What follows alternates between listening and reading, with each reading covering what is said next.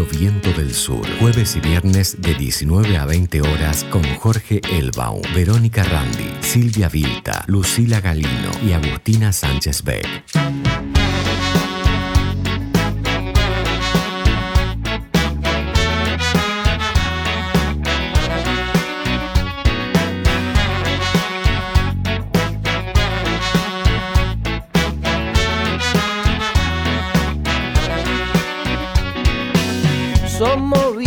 Paganos, latinoamericanos, la fermentación del tirano.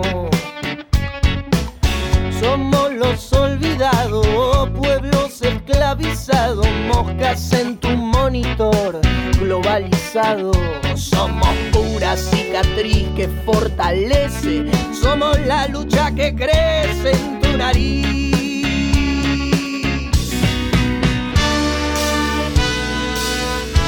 Somos la revolución.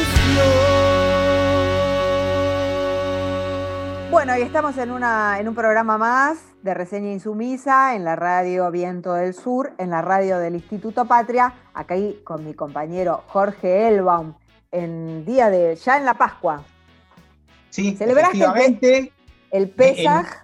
En, en Pesaj y Pascua cristiana, este, Claro. católica, eh, para información este, de los que le interesa la historia, eh, coincide efectivamente porque la última cena eh, es el momento en el cual eh, eh, Yeshu, alias Jesús en la tradición latina, se junta a celebrar el Pesaj con sus discípulos. Esa última cena es una cena de Pesaj y es justamente la última vez que ve a sus discípulos luego de lo que este, el pretor romano lo manda a detener este, y a los pocos días es asesinado eh, por el imperio romano. Siempre los imperios funcionan de la misma manera en todas las épocas. Bueno, tenemos un programa hoy. Vamos, vamos a la presentación primero, Mar de Fueguitos, y ya no me meto en una editorial.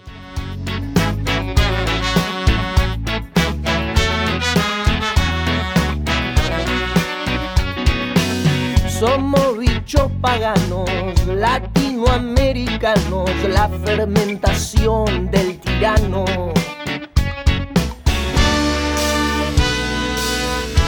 Somos la revolución.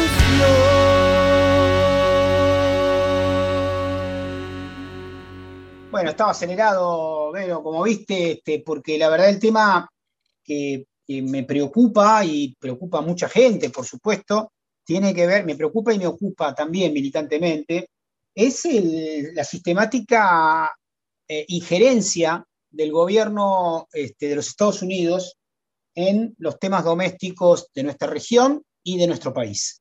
En lo que Esta creen su semana- patio trasero, ¿no? Sí, lo que ellos lamentablemente eh, conceptualizan y tienen tan internalizado despectivamente, y eso hay que subrayarlo, despectivamente como este, la parte. Y se nota mucho en eh, cómo eh, eh, agendan y cómo abordan las problemáticas de América Latina. Por ejemplo, el martes último, eh, el Departamento de Estado se quejó de la detención de Añez, la dictadora que fue parte de un golpe de Estado y que realmente impidió que el MAS ganase las elecciones un año antes de cuando terminó ganándola, ¿no? Eh, y además con los crímenes eh, que incluyeron e implicaron ese golpe de Estado. Pero no concluyó ahí eh, la, la semana de injerencia de Washington en nuestra región, porque en el día de ayer, miércoles, Anthony Blinken, el, el, digamos, el que sucedió a Pompeo, que es el jefe del Departamento de Estado, que es algo así como el canciller, para decirlo en palabras nuestras, muy preocupado por los derechos humanos en Argentina. ¿no? Eh, por lo menos esta vez, a diferencia de otras veces, eh, hizo eje en los, eh, el- los casos de corrupción del kirchnerismo y en eh, las escuchas ilegales del macrismo a través de la Agencia Federal de Inteligencia para tratar de equilibrar lo que en realidad, y acá viene el tema de fondo, es una, un, derecho que se arrogan de estar hablando sobre las problemáticas internas de los países. Imagínense, imaginemos, ¿no? Vero, que Argentina se dedica una, a, cada tanto, en el marco de la Secretaría de Derechos Humanos de la Nación o de la Cancillería, a elaborar un documento sobre eh, la situación carcelaria de los afrodescendientes en Estados Unidos. Qué tema interesante.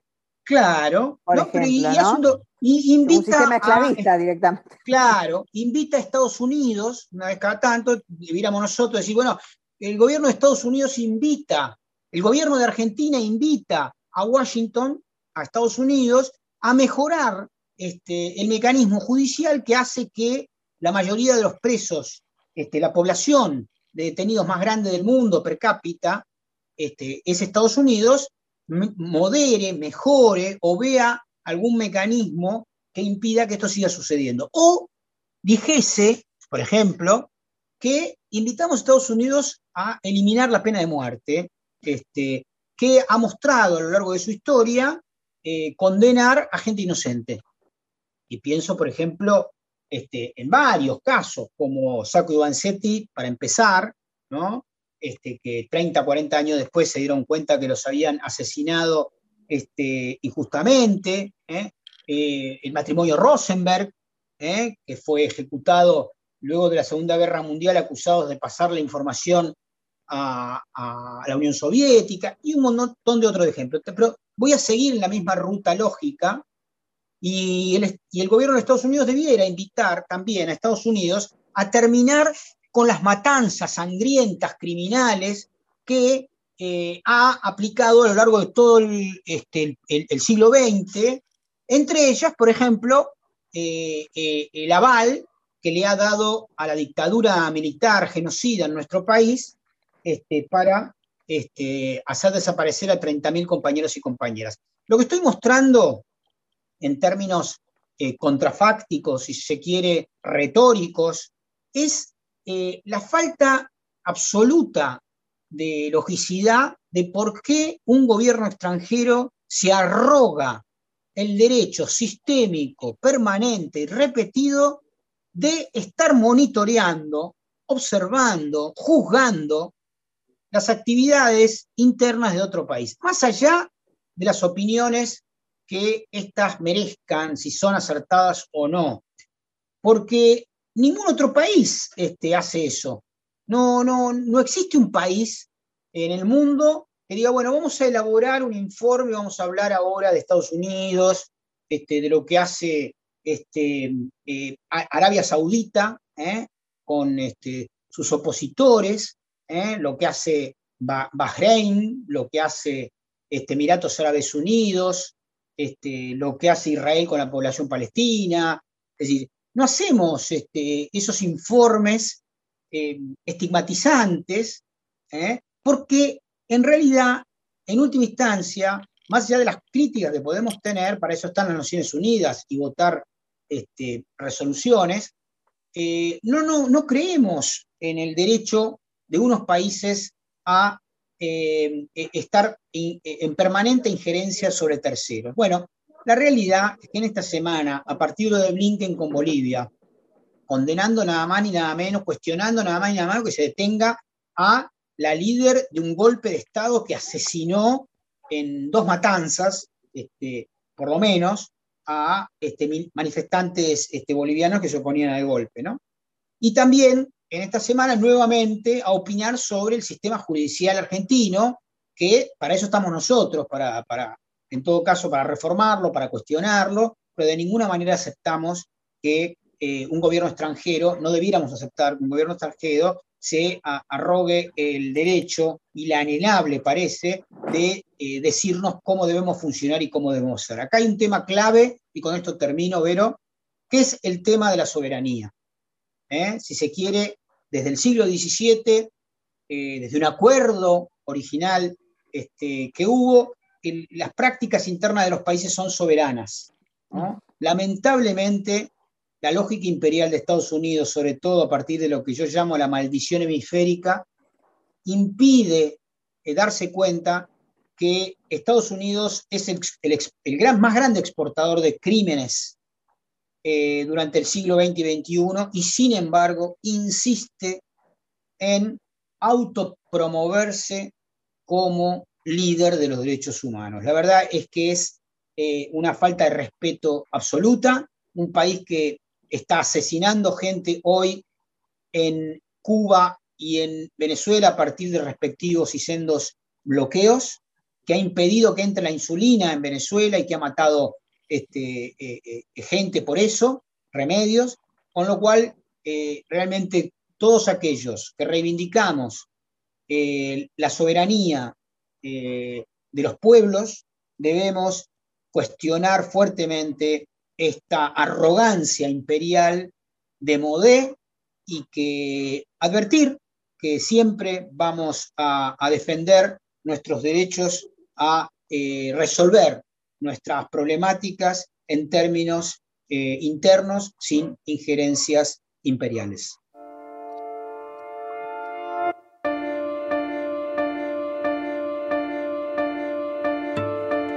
Solo vivir por la noche y a veces el sol y la luz de los coches. Las luces son eso que van molestando pa' que no te vean, pa' que no te vean. Sueño que voy caminando, se acaba el camino, yo sigo volando. Hay una montaña, me estrello con ella, aunque yo la vea, aunque yo la vea. Y si perdemos el valor del tiempo, y si olvidamos todo lo aprendido, y si salimos a tomar el aire y no lo han prohibido si olvidamos el valor del tiempo, y si olvidamos todo lo aprendido, y salimos a tomar el aire y no lo han prohibido.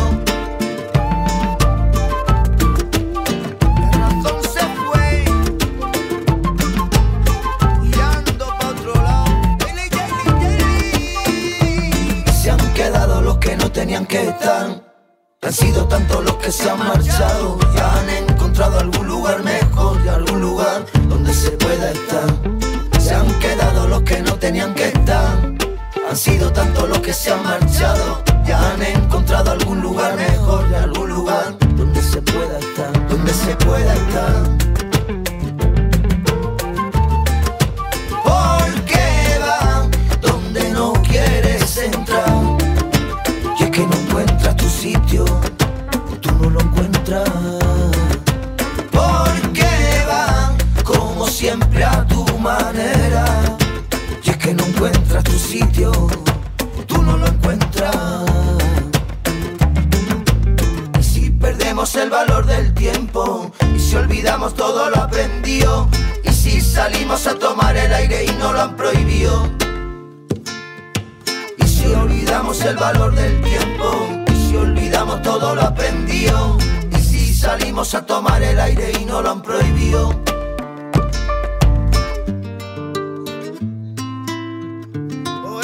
La furgoneta, Virgen de la Fuencilla.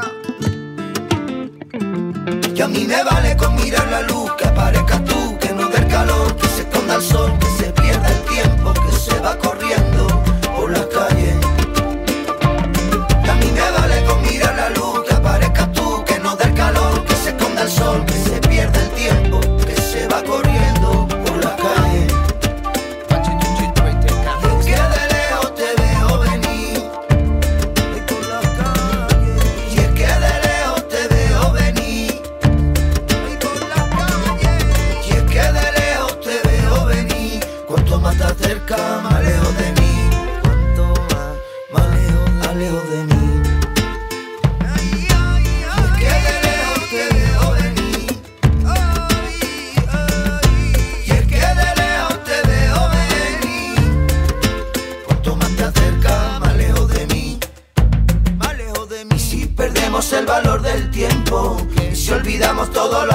Y si salimos a tomar el aire y no lo han prohibido.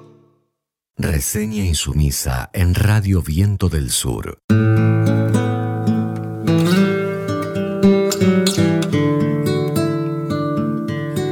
La radio del Patria. Mi gente ha perdido el amor al trabajo. La miseria se ha cargado una generación La vida te da mucho y te quita un poco y ese poco es demasiado tal vez. Revolución perdida de perros ciegos, las cenizas de un cóndor para un plan colonial. Las ratas con su baba maldicen mi suelo y por carroña van peleándose. Viento del Sur.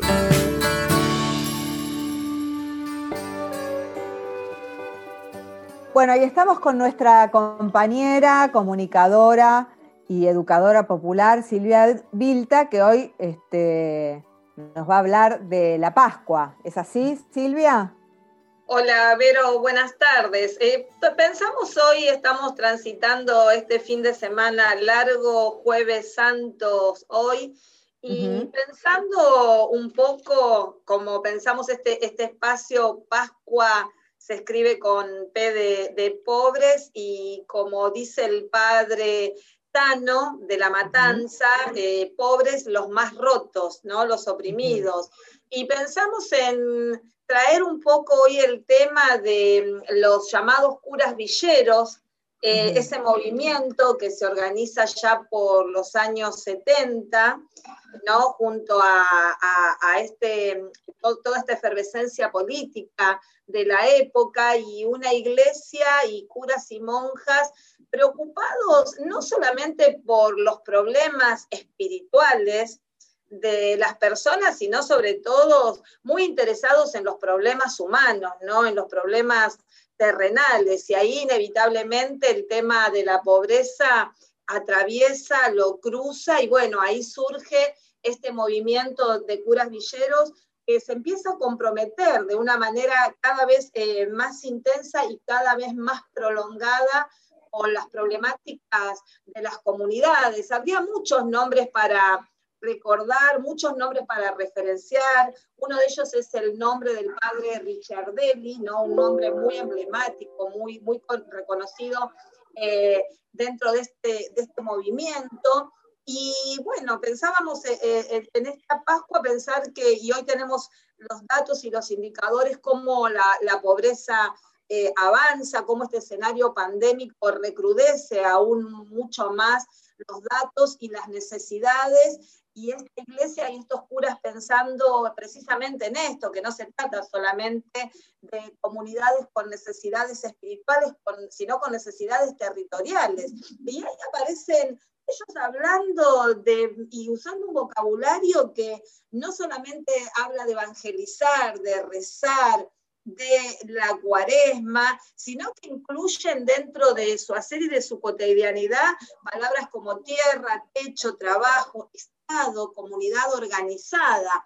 Entonces, eh, hoy queríamos hablar un poco de la obra que está haciendo el padre Cano allí en Puerta de Hierro, obra importantísima. Te propongo que escuchemos su testimonio en el que hace una reflexión eh, muy eh, profunda en relación a esto que estamos hablando, una iglesia y sacerdotes comprometidos con las necesidades de su pueblo.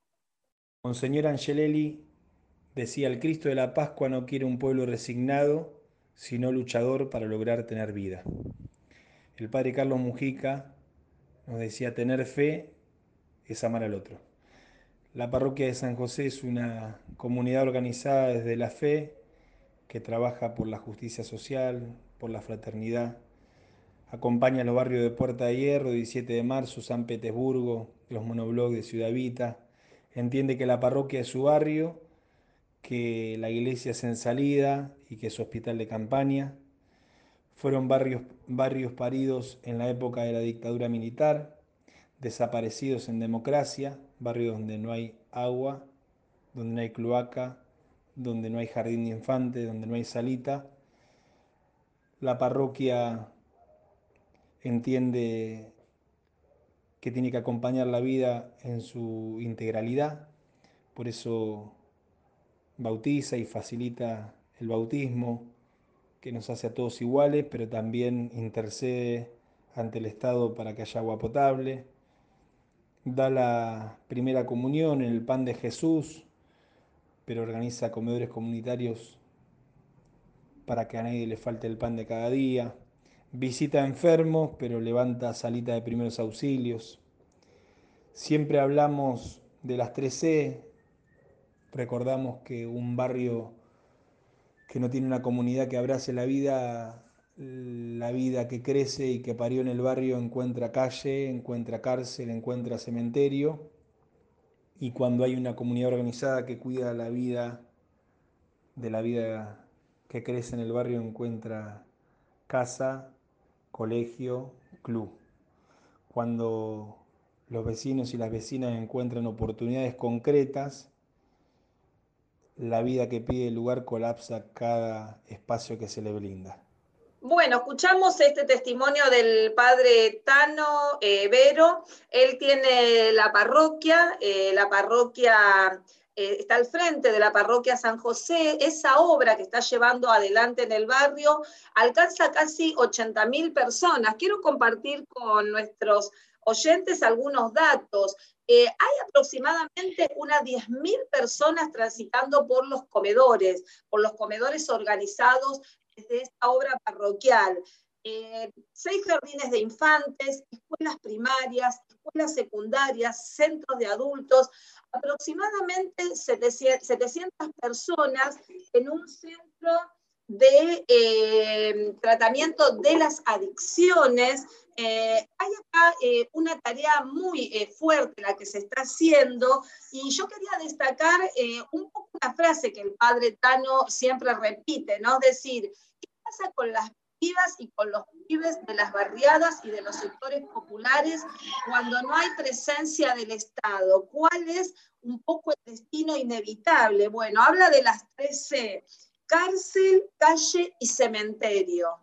Cárcel, calle y cementerio. Durísimo, durísimo. Durísimo, durísimo. Entonces, eh, esta iglesia y estos curas comprometidos con las necesidades comunitarias y articulando con el Estado, ¿no? Articulando fuertemente, porque ya él mismo nos lo decía, nosotros pedimos por los enfermos, asistimos a los enfermos como los mandatos de la iglesia te lo indican, pero trabajamos y pulsamos para que se construyan salas, porque si no realmente nos quedamos en una doctrina que está vacía, en una doctrina que no cumple verdaderamente con, la función y los mandatos que desde este movimiento eh, se pregonan. Entonces, bueno, ¿cómo cambiar con esta articulación con el Estado? ¿Cómo llevar al Estado para que se pueda cambiar esta cárcel, esta calle y este cementerio por otras tres C que serían capilla, colegio y clubes. Capilla, colegio y clubes. Y en esa trama maravillosa poder estar dando respuesta no solamente a esas necesidades espirituales que la iglesia reconoce en los hombres y en las mujeres, sino concretamente en las necesidades materiales, concretas, reales, para que las pibas y los pibes no terminen en este destino, en estas biografías que a veces son anticipadas, ¿no? Como a veces en los barrios populares nuestros chicos, nuestras chicas parecerían tener biografías ya anticipadas cuando hay ausencia del Estado. Entonces, nos parecía muy importante eh, en esta semana especial destacar y revalorizar esta obra de los curas villeros.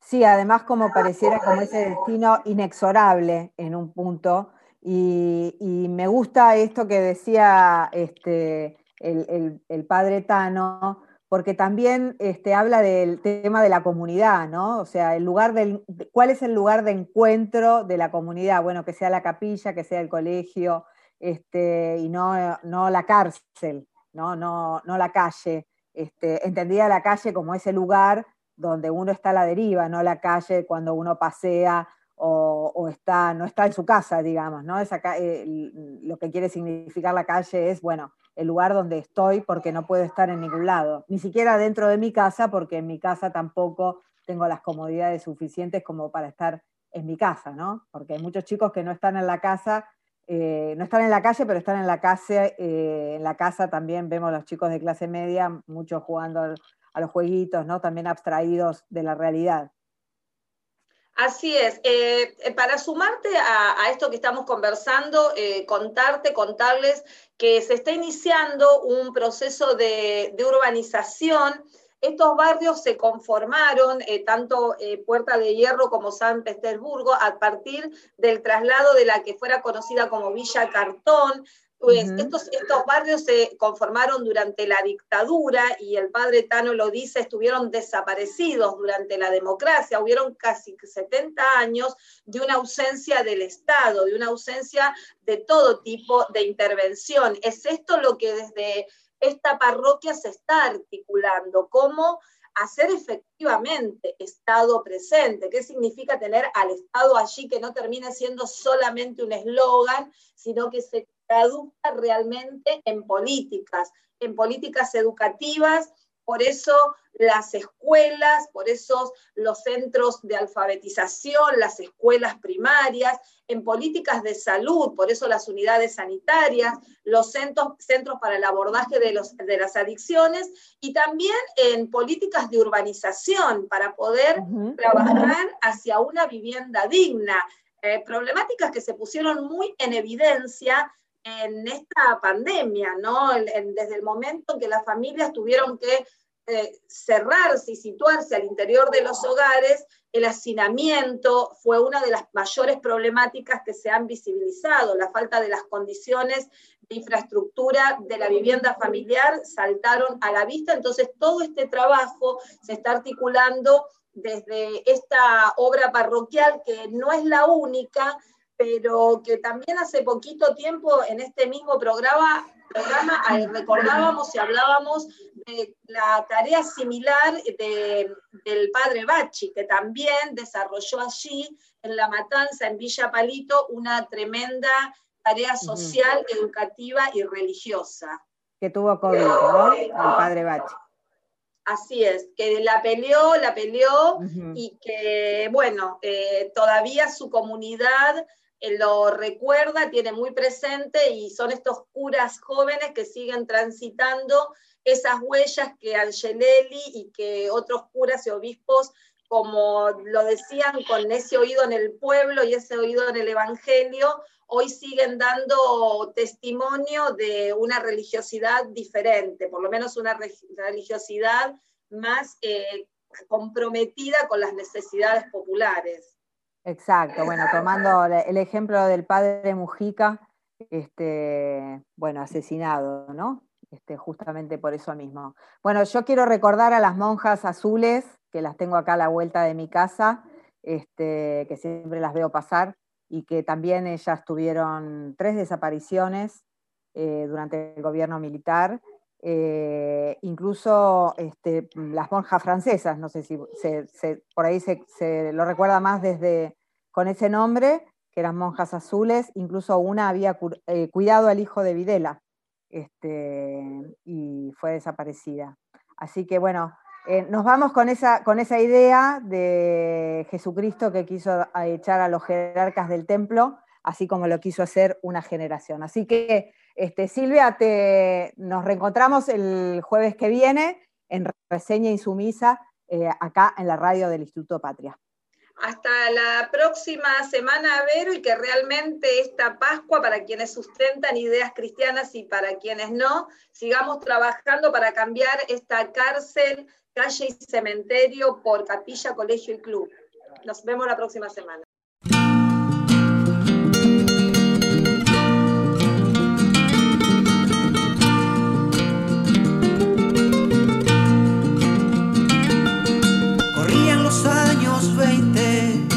Corrían a la asamblea por vivir. Tú te quitaste el sombrero, alzando la voz primero al porvenir. Llegaste mirando alto, que el cielo estaba cerquita al corazón.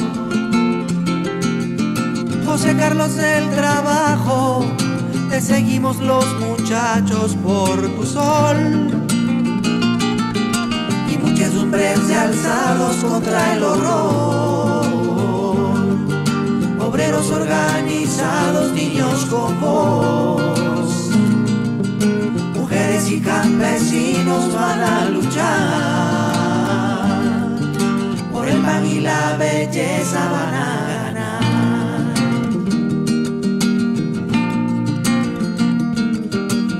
camino de sueño, en la odisea popular. Por el trabajo sin dueño, por la tierra del pequeño y del jornal. Y nacieron mil historias, epopeyas de la gloria sin igual. Los pueblos van con tu imagen, peruana sangre y coraje a luchar.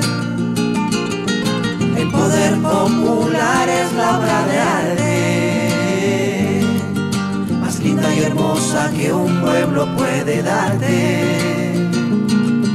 Corriendo por la agonía del socialismo, nos encontraremos todos con uno mismo.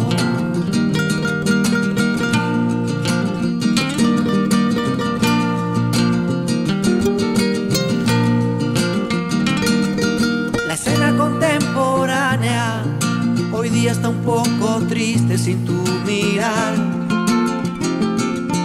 Los dirigentes se fueron solo a ganar dinero electoral. Y todo lo que dijiste, si no lo falsificaron, fue a dar a los museos del olvido, violentos y sin sentido, traicionar. Como nos hace falta ensayar aquí, miradas que nos devuelvan todo el país. Como nos hace falta tener labor, amauta don José Carlos por el amor.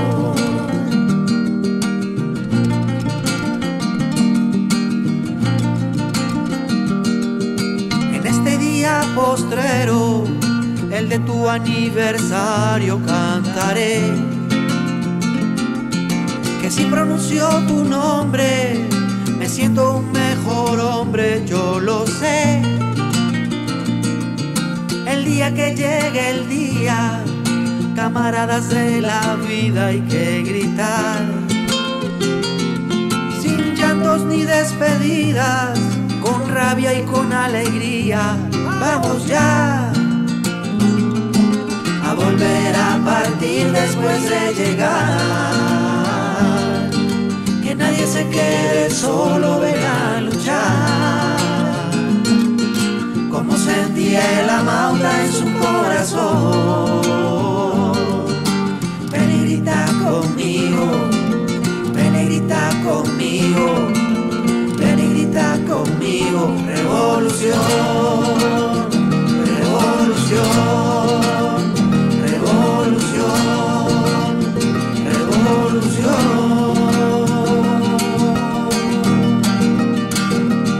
Bueno, y escuchábamos a Jorge Millones que, así, que canta Mariategui. Reseña insumisa en Radio Viento del Sur.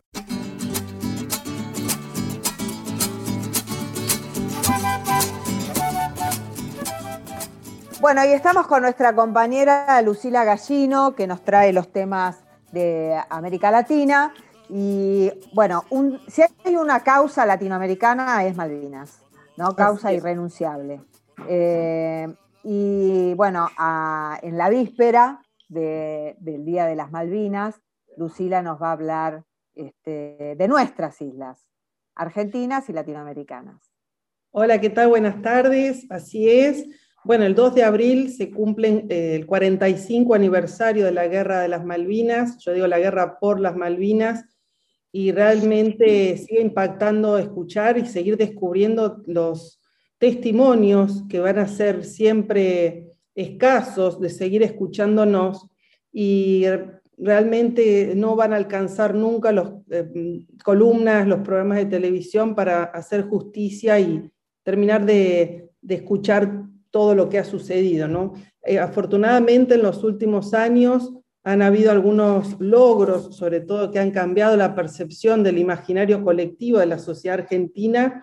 Claramente hemos avanzado mucho, hemos madurado en lo que significa nuestra soberanía y por supuesto que además en los discursos recordamos de Cristina Fernández de Kirchner en las Naciones Unidas, ha sido sistemático el reclamo por las Islas Malvinas. Y hay algo que recordamos, entre otros eh, impactantes discursos de la expresidenta, es el reclamo eh, con muchísima vehemencia, lo cual claramente contrasta con lo que hizo el expresidente Mauricio Macri, quien cedió licencias de pesca, eh, cedió muchísimos acuerdos con Gran Bretaña, con el Reino Unido, lo cual ha sido absolutamente repudiable porque sabemos que durante el, por supuesto, casi 200 años, desde el año 1833, haciendo historia, que Argentina viene reclamando su derecho a recuperar sus islas. Ahora, el abordaje puede ser de diversas eh, aristas, ¿no? no solamente desde el punto de vista histórico, puesto que eh, los ingleses prioritaria, eh, previamente a, nuestra independencia, ellos ocuparon las Islas Malvinas, posteriormente de nuestra independencia de España, eh, digamos, nuestro legado fue acceder a esas islas y posteriormente los ingleses las volvieron a recuperar. Y bueno, recordamos que eh, tristemente la dictadura se valió para continuar perpetuándose en el poder por la crisis económica, las aberraciones a los derechos humanos, intentaron recuperar a través de los conceptos de patria con las banderas en esa plaza histórica, recordamos, cuando la dictadura y la junta militar confundió a la clase media diciendo que íbamos ganando las, las Malvinas, ustedes recordarán. Sí, claro. Vamos ganando. Vamos ganando. La revista Gente. Así es, Pinky, ¿no? Que este, ingenuamente les pedían a las madres y a las, a las amas de casa y a las personas en general, a la sociedad civil, que eh, ofrecieran sus joyas para recaudar eh, fondos y ropa para nuestros soldados. Lo que demostró que realmente es una causa nacional irrenunciable, a pesar de la mentira y el engaño. Sí, y bueno, siguieron robando, siguieron confundiendo, y lógicamente, eh, una, volviendo al expresidente Mauricio Macri, en varias oportunidades, exactamente en, la década de los 90, cuando él fue entrevistado en medio de su veraneo en Punta del Este, él decía que no había que reclamar las Islas Malvinas, que ese solo hecho generaría muchísimo déficit a nuestro Estado y que estaba bien que las Malvinas fueran inglesas.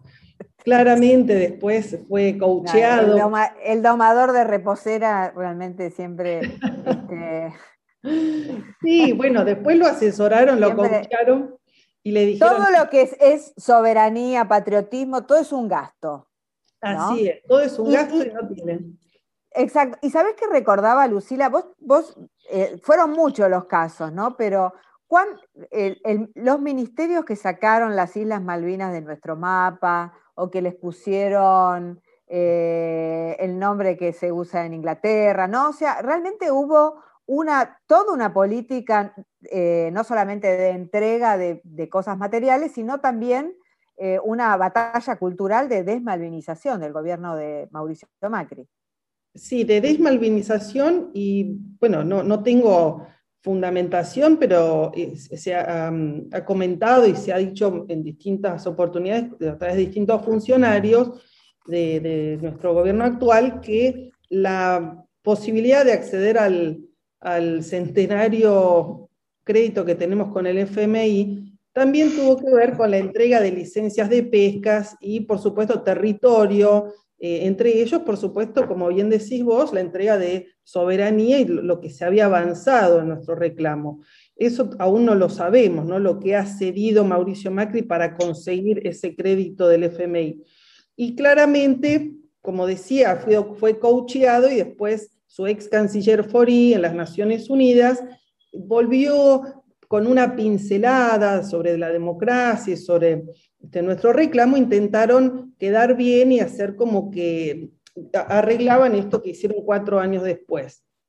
Ahora, la, principal eh, análisis, la principal eh, estrategia que existe hoy es que las, Islas Malvinas eh, además contienen una base de la OTAN claramente para controlar el espacio aéreo, terrestre y, marítimo, puesto que sabemos eh, que la, la, manera de atravesar y de conectar el Océano Pacífico Atlántico es a través de ese gran mirador, de ese gran panóptico que son las Islas Malvinas y las islas que pertenecen a este archipiélago con el estrecho de Magallanes. Y esto nos lleva a que el Tratado de la Antártida va a vencer en el año 2041. Recordemos que el continente, el séptimo continente, es el único continente no explorado, sin gobierno, en el cual casi 30 naciones del mundo acordaron en no explotarlo, en no invadir, no intervenir estos recursos naturales. Y hay que ver qué es lo que va a pasar, porque después de que se ha privatizado el agua, eh, que ya va teniendo acciones en Wall Street, sabemos que esto exhibe un gran peligro para el, único continente inexplorado de agua dulce del planeta. Tiene el 80% de las reservas de agua dulce, la Antártida, y esto, por supuesto, que tiene muchísimo que ver, ya lo decía el general Perón, que en las Malvinas había petróleo, que había recursos, pero además, claramente, es una posición geoestratégica que controla no solamente nuestra Patagonia, sino también toda la situación de América del Sur. Y esto es extremadamente importante, no solamente porque nuestra plataforma submarina llega hasta la milla 200 y es impactante. Estuve viendo en, el canal público un programa especial en donde mostraban las imágenes que en, en la milla 201 hay como una ciudad sumamente iluminada en donde pescan y se llevan todo lo que encuentran. Y ahí no se controla nada. Claramente que eh, pueden pasar a nuestra plataforma submarina y ellos eh, se sustentan, a pesar de que Macri decía el, déficit y lo que tienen que sostener y el dinero que tienen que enviar el Reino Unido, eso no es cierto, esto es absolutamente incorrecto. Las Islas Malvinas se extrafinancian con toda la pesca que ellos venden al mundo con nuestros recursos naturales. Y también tenemos que comprender que han arribado en los últimos años. Es muy importante para terminarles unos datos que son fundamentales. Recordemos que cuando perdimos las Malvinas en el año 1990, los países retomaron sus relaciones diplomáticas y acordaron cooperar en la búsqueda de hidrocarburos. Después, este litigio por la soberanía de Malvinas resurge cuando el Reino Unido comienza a ceder estas licencias de pesca a distintas empresas internacionales privadas, a chinos, a asiáticos de, distintas partes del mundo, y ahí en el 2011 se autoriza la prospección de hidrocarburos, y ahí entonces en represalia Argentina le bloquea el acceso a nuestros puertos, lo cual obviamente no les importa porque cargan gasolina en Brasil. Y recientemente Londres empezó a mandar sus hipermodernos destructores, HMS Downer, etcétera, estos nombres de los super eh, buques de, de, defensa, que también tiene que ver en confluencia con el Comando Sur. Así que es bien complejo, obviamente nunca vamos a dejar de, de reclamar nuestra soberanía por Malvinas, hay algunos periodistas en estos días que dicen, bueno, pero las Malvinas nunca van a ser argentinas. Claramente que tenemos que seguir insistiendo en el... Hace poquito, hace poquito un gobernador, un ex gobernador de Santa Fe, socialista, el Lifchitz, dijo que la palabra soberanía ya era de modé, ¿no? Este, es como que, imagínate todas las veces que habría que tachar de la Constitución Nacional la palabra soberanía, ¿no? O, por, qué la reemplazamos, por qué la reemplazaríamos? Y no ayuda tampoco las declaraciones de los em, funcionarios de Mendoza, que en estos días están planteando la decisión de, esta provincia y anexarla a Chile. También lo ha hecho eh, aquí en Santa Fe muchos ojeros, hablan de, de independizar a Santa Fe. Y también eh, esto no, no, se puede poner en paralelo con lo que ha pasado en Cataluña, en España, ¿no? O sea, nosotros, si estamos planteando eh, sacar a Mendoza de Argentina, imagínense con el tema Malvinas. Bueno, eh, esperamos que sigamos nuestra lucha por la defensa de nuestras islas y que se siga afianzando el concepto de soberanía y patria. Bueno, muy bien. Muy bueno. una cosita, una cosita. Sí, sí, sí. Perón decía del, que la Antártida era el magno asunto. Así que, bueno, nada, quería recordar eh, este... No, no, es un tema estratégico, pues efectivamente las Malvinas son la entrada a ese gran espacio que Argentina tiene presencia eh, tanto, digamos, eh, de investigación ligada desde hace muchísimos años y que a partir de, las distintas bases, este, como la Comodoro Marambio, etcétera, se realizan investigaciones este, que es lo permitido en el marco del acuerdo eh, que finaliza, como bien decía Lucila, en 20 años.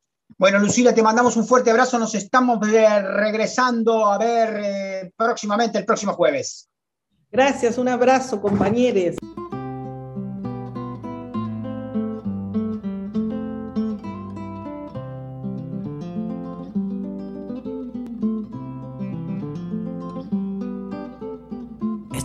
Historia de un sábado, de no importa qué mes, y de un hombre sentado al piano, de no importa qué viejo café.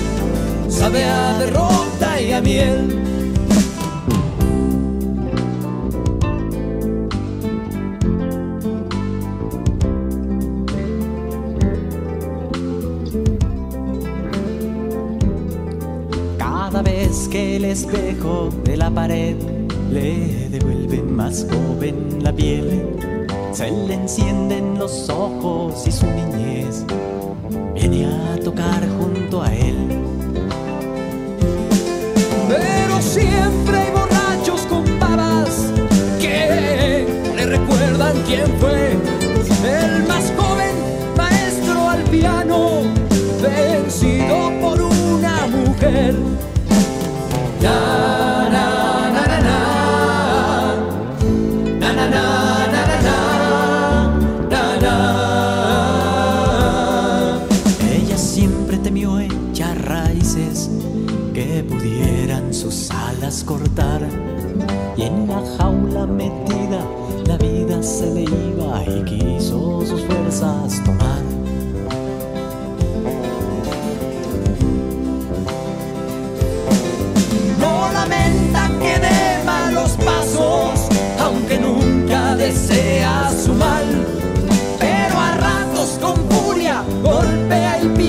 Y algunos lo han visto llorar.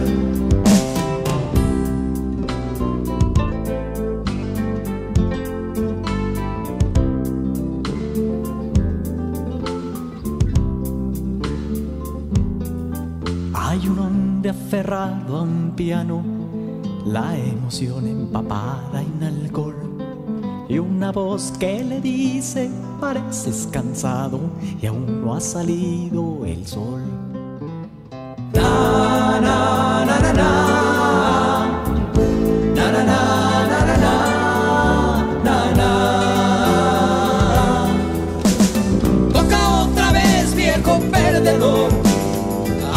Que me sienta bien.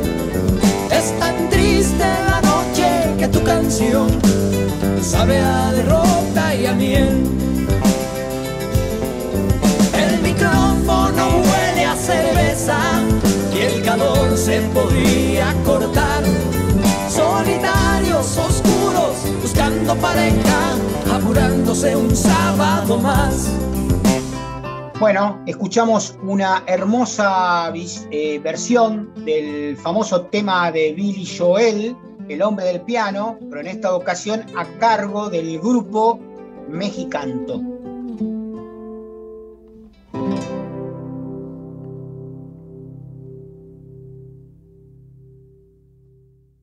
Reseña insumisa en Radio Viento del Sur.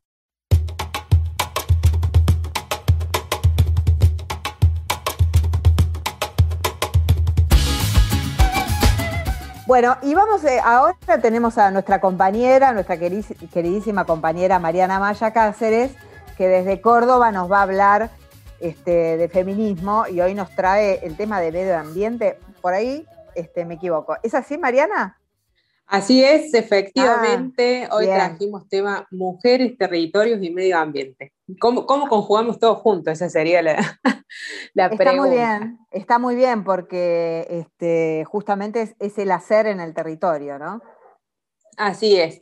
Y justo te acuerdas, la semana pasada hemos estado charlando un poco de cómo los recursos naturales han sido feminizados para darle una connotación de inferioridad y por qué nosotros las mujeres tenemos este lema de que no somos territorios de conquista. Y venía a ser como una relación en cómo nuestros cuerpos, al igual que los territorios, son vistos por el patriarcado como objetos que pueden ser dominados y explotados para el sistema o el sostenimiento de un sistema colonial. Es decir, que el sistema, en su afán de colonización territorial, también coloniza los cuerpos que habitan esos territorios. Y como estamos en tiempos de pandemia, de cambio climático, de desastres naturales, que en definitiva están amenazando el futuro de la humanidad, me pareció interesante como destacar que estas actividades extractivistas afectan particularmente a las mujeres y de qué forma nos organizamos pensando al cuerpo femenino como el primer territorio a defender. En ese sentido, la ONU sacó una resolución que dice que esta va a ser la década de la restauración de los ecosistemas, porque dice que la degradación de los ecosistemas terrestres y marinos socava el bienestar de 3.200 millones de personas y tiene un coste cercano del 10% del PBI mundial. O sea, anualmente se pierde el 10% del PBI mundial en la pérdida de especies y servicios de ecosistémicos. Y de esta manera las mujeres se ven, por ejemplo, más conflictuadas en esto de que hay mujeres que recolectan agua, por ejemplo. Al estar el ecosistema dañado, tienen que caminar muchísimos más kilómetros para acceder al agua, a los ríos, a los peces a los que se dedican al, a la pesca, a la agricultura que se ve dañada por los agrotóxicos, etc. Y sobre todo, las mujeres ven muy afectada su derecho al acceso a la tierra, porque generalmente y en muchos países latinoamericanos aún pertenece a los maridos, a los hermanos mayores o, eh, a los hijos varones, digamos, como podría pasar en el caso de Chevere, ¿no? Que, claro, está muy marcada. Eh, y eso va ocurriendo, digamos, al rodearse las zonas, ah, em, las, perdón, las zonas campesinas por las zonas, digamos, urbanas para sobrevivir. Entonces acá es donde la mujer por necesidad empieza a defender su medio de vida y aparecen los distintos feminismos, liderados por indígenas, por mujeres afrodescendientes, por campesinas, los feminismos territoriales, eh, aquellos que feminizan la incomprensión del espacio para, mover otras geopolíticas, eh, en definitiva, todo lo que nosotras llamamos feminismos populares. Y aparece la contracara de los feminismos populares y aparecen acá unas mediciones que quiero dar los datos exactos. Uno es de la Global Witness, que dice que la nuestra es la región más peligrosa para quienes defienden el medio ambiente. Dice que en el 2020 209 defensoras fueron asesinadas en el mundo. Entre ellas, el 60% lo fueron en América Latina. La mayoría de estos asesinatos ocurrieron en Brasil, Colombia y México, teniendo en cuenta que en México y en Perú el aumento entre el 2016 y 2017 fue del 400 y el 300% respectivamente. Después hay otra medición que es de Frontline Defenders, que señala en su último informe que en el 2018 el 54% de los 321 asesinatos de líderes y lideresas sociales perpetrados en América Latina ocurrieron en Colombia y México, entre los cuales el 77% corresponden a defensores medioambientales e indígenas. Los sectores donde se producen más ataques a quienes defienden los territorios son la agroindustria, la minería y las industrias extractivistas y madereras. Asimismo, quienes los producen en su orden son las organizaciones criminales, el ejército, la policía y las organizaciones paramilitares. Es decir, igual que en los femicidios, las fuerzas de seguridad atentan contra la vida, los ecosistemas y objetivizan los cuerpos femeninos cual si fueran territorio.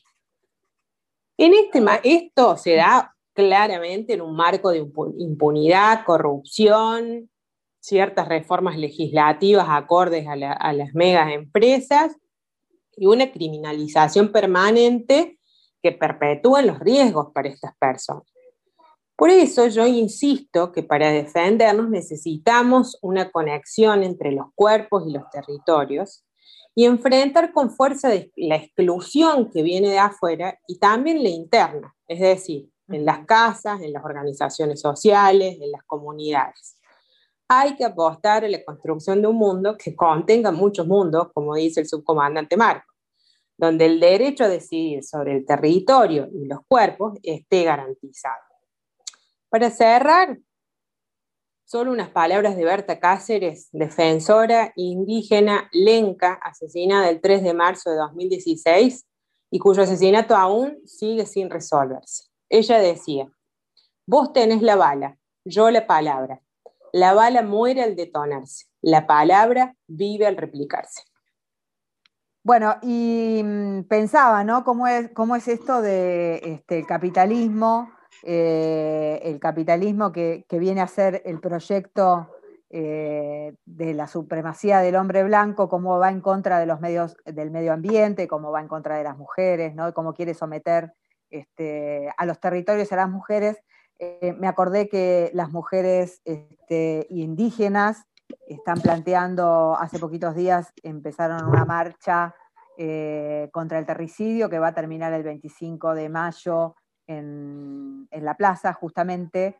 Y bueno, las cifras realmente son, son bueno, muy elocuentes, ¿no, Mariana? Y bueno, las fuerzas de seguridad, eh, digamos, entongadas con el capital.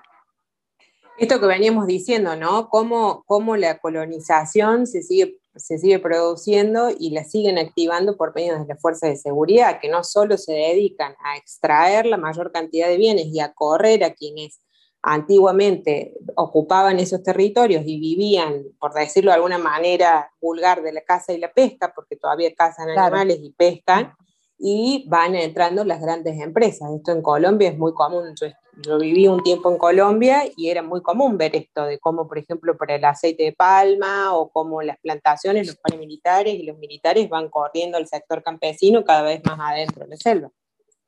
esto es muy común como es, como es en el Misiones también con, bueno, con la, con la palma, ¿no? Que es donde se saca el palmito. Sí, sí, sí. Y acá en Córdoba, bueno, lo que hablamos la semana pasada, que yo les contaba, que el territorio este que se va corriendo desde el sur de la provincia, en donde habitualmente se siembra la soja, y se va corriendo hacia, hacia arriba de la provincia, digamos, ocupando los sectores del norte. Y muchos de los campos que se en esto de que ocurre también en Argentina, se van trasladando hacia Bolivia porque es más fácil y con las reformas este, de los granos, todo lo que hace la, digamos, el, cambio genético de las semillas hace que sean más resistentes en terrenos en que antes no lo eran. Entonces se eh, siguen ocupando esta clase de territorio. Esta, esta necesidad de que haya una sola manera de habitar el mundo, que es la que ellos dicen, ¿no? O sea, los modos de producción que llevan a que sea una sola, una forma de, habitar el mundo y de vivir.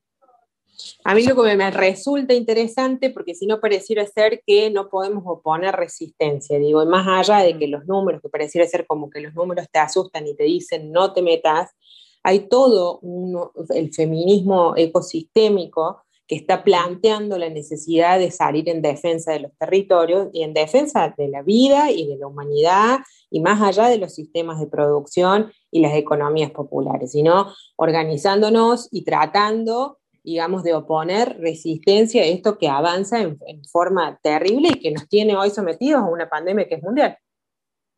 Así es, con los números del hambre, que cada vez este, que se puede decir que esta, esta pandemia son, son, es la pandemia que va a traer el hambre, que ya, que ya trajo, pero que se va a profundizar. Ayer estuve en una charla con este, eh, en un Zoom con este, la embajadora en el Vaticano, eh, María Silvia, y bueno, realmente los números que daban sobre la hambruna en el mundo eh, son alarmantes, ¿no? Y justamente habitar los territorios y este, garantizar la comida es algo que más que nunca lo necesitamos, ¿no? Y no estar aglomerados en ciudades. Y esto también de que yo insisto con la, cuestión de género, porque hay muchos indicadores a nivel geopolítico y a nivel mundial que indican que la mujer tiene que tener mayor acceso a la tierra. O sea, porque no se le otorga los derechos, son derechos muy precarios en donde las mujeres no pueden acceder, e, y sobre todo en otros sectores, quizás no tanto en Argentina, aunque sí tenemos el caso que comentábamos recién, que es muy claro, y que es muy costumbrista que el, hermano varón más grande herede el campo y no la hija mujer, eso es súper normal hasta, hasta la actualidad y se ve mucho más en profundidad en sectores campesinos en donde incluso las mujeres no tienen acceso a la educación, con lo cual les es mucho más difícil, digamos, tener sus derechos sobre la tierra. Bueno, Mariana, te agradecemos muchísimo y nos reencontramos el jueves que viene eh, en Reseña Insumisa. Un abrazo para todos. Reseña insumisa en Radio Viento del Sur. Bueno, Jorge, y después de este gran programa donde tuvimos a Silvia Vilta, a Mariana Maya Cáceres, a Lucila Gallino, este, hablándonos de la Pascua, de Malvinas, de los territorios este, que quieren conquistarnos y bueno, de tu editorial, nos reencontramos mañana aquí en la radio del Instituto Patria, en la radio Viento del Sur, ¿te parece? A las 19 horas. Así es, y nos vamos y nos vamos con un temita que me encanta. Dale. Que se llama Nervioso del Chibi, alias José Córdoba. Tranqui, Elba.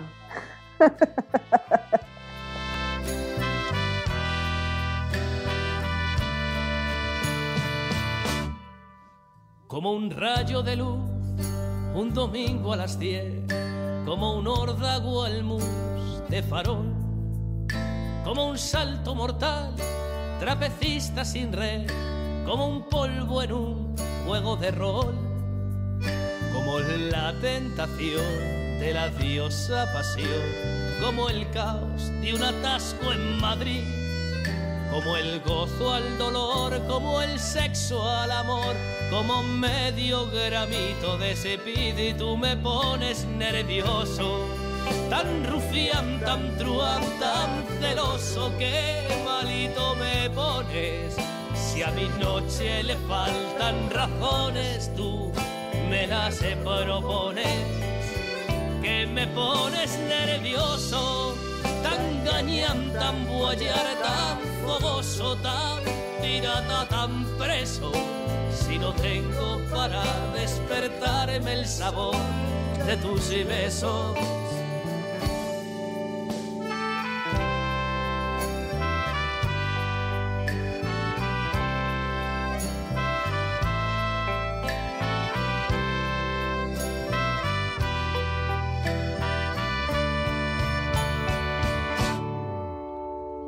thriller con un sorprendente final y la visa a finales de mes, como el reo que va de camino al penal y cosquillas por todos los pies, como un no llames más en el contestador y los niños por la Navidad, como un torpe flashback algún tiempo mejor como un padre en la maternidad. Tú me pones nervioso, tan rufián, tan truán, tan celoso, qué malito me pones, como un flan, como un mismo bypass en nuestros corazones, que me pones nervioso,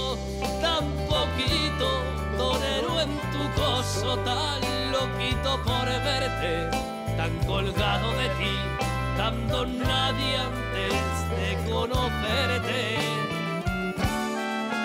Como el torno dental, un examen oral y tu ausencia en mi verbo vivir, como el fuego al metal derramando la sal como el práctico de conducir, tú me pones nervioso, tan satán, tan don Juan, tan vicioso que malito me pones, como un flan, como un mismo bypass en nuestros corazones, que me pones nervioso, tan poquito torero en tu coso, tan